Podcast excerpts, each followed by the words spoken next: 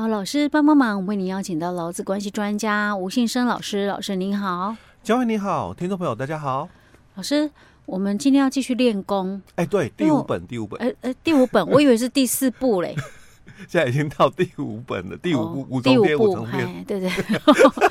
好，大家知道我们在讲什么吗？就是在讲那个，哎，劳动部出的一个叫做《新手雇主指南》，新手雇主须知都可以了哈。嗯、就是告诉说，有一些比如说刚创业的雇主啊，不太了解一些劳动法令，他有做一些简单的一些 Q&A，哎，对，然后让他大家可以去这个参考一下啊。嗯、那他有分一步、两步、三步。我记得我们上一次是讲到那个有关于那种植栽的问题嘛，哈。那接下来这一步是什么？就契约终止，OK，哎，进入到契约终止篇，所以也 也大概就是快完结了。OK，好，老师，那我们今天要来谈，既然讲契约终止，那是指跟老公之间结束契约关系、牢固关系喽？哎，对，OK，可能有些雇主嘛，嗯，他就会想说，可能最近呢、啊、业绩不是很好哦，那所以他希望就是公司的这个业绩能够有所成长，所以他就。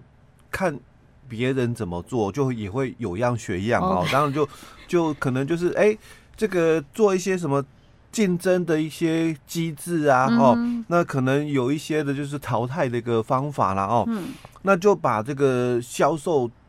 成绩啦，哦，最差的嘛，嗯、哦，那就把它开除，嗯、因为你业绩没通过，是。哦，那就给他开除了哦。嗯、好，那那到底这样子的话可不可以？或者是像有有些这个员工可能在工作的时候，嗯、因为我我服务业哦，嗯、那你你可能对客人的应对啊什么的哦，嗯、表现不是很好，是。哦，所以造成了客诉的一个问题，嗯、哦，那我可不可以就开除？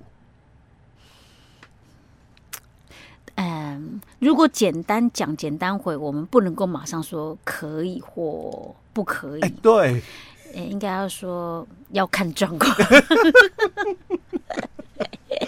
我们要把它变成是申论题来写，欸、你不能是是非题。对对对。哦，而且哦，嗯，哦，我们在一百零九年哦，已经实施劳动事件法哦。嗯但不是因为他实施以后这个观点才改啦，哦，而是因为他实施以后让这个诉讼的一个门槛降低哦。那所以以往的，就是说对于这个高阶的这个老公，就可能在公司啊，哦，他可能是高阶主管，所以他收入哦比较高的哦。嗯，那对他们来讲，处理这种就是解雇不合法的一个诉讼关系哦，他他们比较有能力做，嗯，哦，因为毕竟。打官司的话哦，嗯、第一个，你你要这个缴裁判费，嗯，然后你可能还要请律师哦，成本花费很高，嗯，再来时间很长，嗯，哦，那你在这一段时间哦，可能官司一打哦，三年五年不知道哦，嗯、那这个官司一打下去之后，这三年五年的一个时间里面，你都不能够再到别的公司上班，嗯，因为你打的官司就是。我还是这家公司的员工，嗯，哦，所以你根本没有办法去别的公司上班，嗯，那那你没有收入来源，你没上班你就没收入来源嘛，嗯，那那怎么办？嗯，哦，所以在早期嘛，都是那些高阶主管，因为他们的收入高，哦，可能这个存款啊比较多，哦，是，他有能力啦，可以撑着，哎，我可以撑，哦，三年五年我可以撑，哦。但是，一般劳工没办法。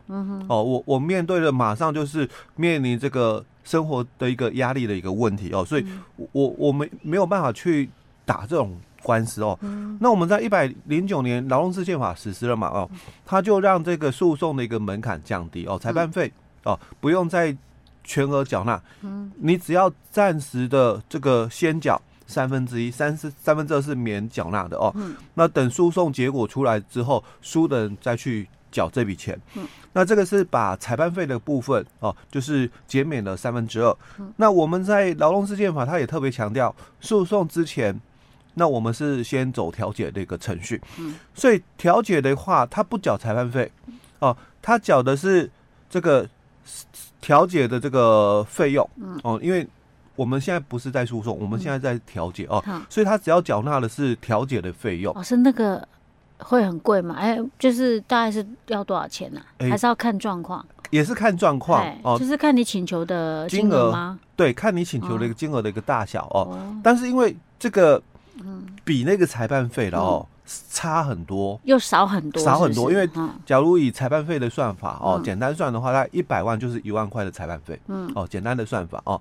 那我们这个调解的一个费用，基本上它最多最多啦，不超过五千块。哦，哦，最多最多哦，因为如果你的请求的一个金额是这个超过了这个一千万，嗯。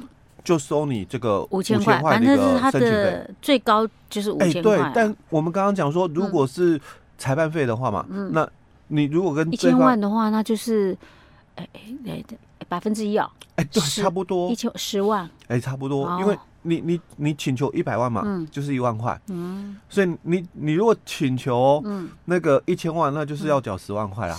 我好怕老师考我数学，数学不太好，还有我刚没有绕亏。哦，所以一般来讲啦，哦，对我们一般的老公哦，基本上他有很大的一个经济压力，嗯，而且我我这一段诉讼的一个期间哦，我是没有办法去工作的哦，那我们。这个劳动事件法，它强调诉讼前先调解嘛，嗯，所以调解的话哦，你你可以很快就结束纷争，嗯，哦，那就算之后啦，嗯，哦，可能调解不成，你进入诉讼程序哦，嗯，那我们的劳动事件法它也强调哦，大概你们的这个诉讼的一个期间呢，哦。嗯那最长大概差不多六个月左右，嗯，哦，所以整个时间上哦，它是缩短很多哦。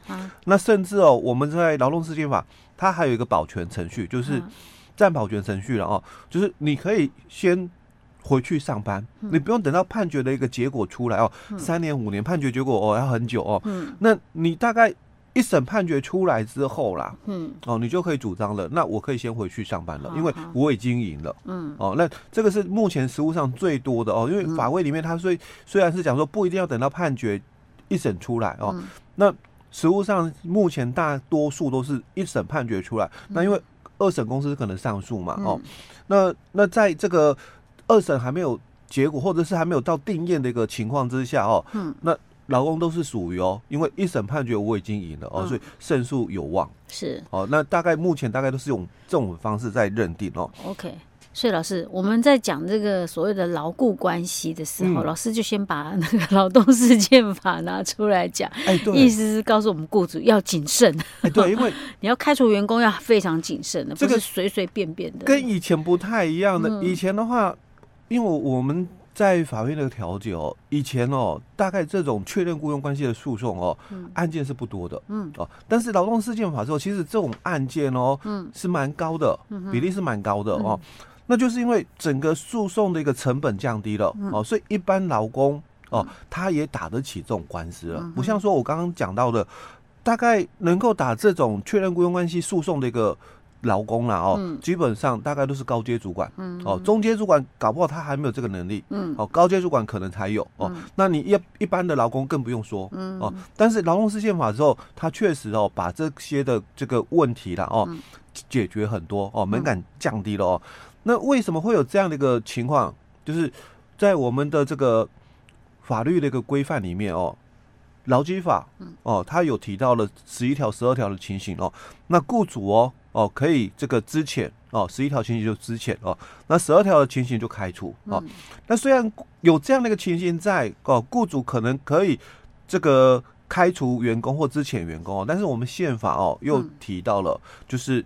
工作权的一个保护哦，所以宪法是比你的劳基法大的啦。嗯，哦，那你虽然可能公司然后你你可能觉得说，诶，员工表现不好，那我我不能够就是太弱留强吗？嗯，因为我我公司在经营，我我当然希望就是业绩有所成长。那这个业绩哦最差的这个业务，难道我不可以跟他终止契约吗？然后就付资遣费给他？嗯，哦，那。那犯错的员工哦，那我不能就开除他吗？嗯，哦，因为这样的话，那我的管理机制，那嗯，就就几乎我没有所谓的管理权。是啊，就好像说我雇了这个员工之后，我就终身得要非得要雇佣他不可。对，他再怎么烂，我都非得要雇佣他不可。哎，对，这样好像对于企业对雇主来讲也不太公平、啊。哎、欸，对，他就变成说，哎、嗯欸，我我养了一个人哦，那好像他不用做事，我也要付薪水一样的概念哦。但我们法律不会去这样说啦，就是法律它是不会去保护这个。这个违反规定的一个情形，然后就是，但就是我们讲的恶意行为不在法律的保护范围之内哦。但你可能要知道嘛，哦，就是劳基法的一个情况哦，他所谈到的，就是我们刚刚讲说，这个宪法说哦，这个工作权保护哦，所以我们有解雇最后手段原则，就是你必须哦，先把这些的。这个可能啊，哦，开除或者是之前是放在最后，嗯，哦，那你可能要先尝试努力别的方法看看，那能不能去改变这个员工的这个情形？比如说我们刚刚提到的这个业绩不好，嗯，那你应该去辅导他嘛，嗯，那为什么他业绩不好？哦，那因为你身为雇主啊，你当然有责任，嗯，哦，那所以你要去教他，哦，你你有没有？尝试的这个辅导他啊，或者是教育训练哦，那或者是他可能对于这个担任这个业务的工作，可能不是很适合，嗯，那你可能哦，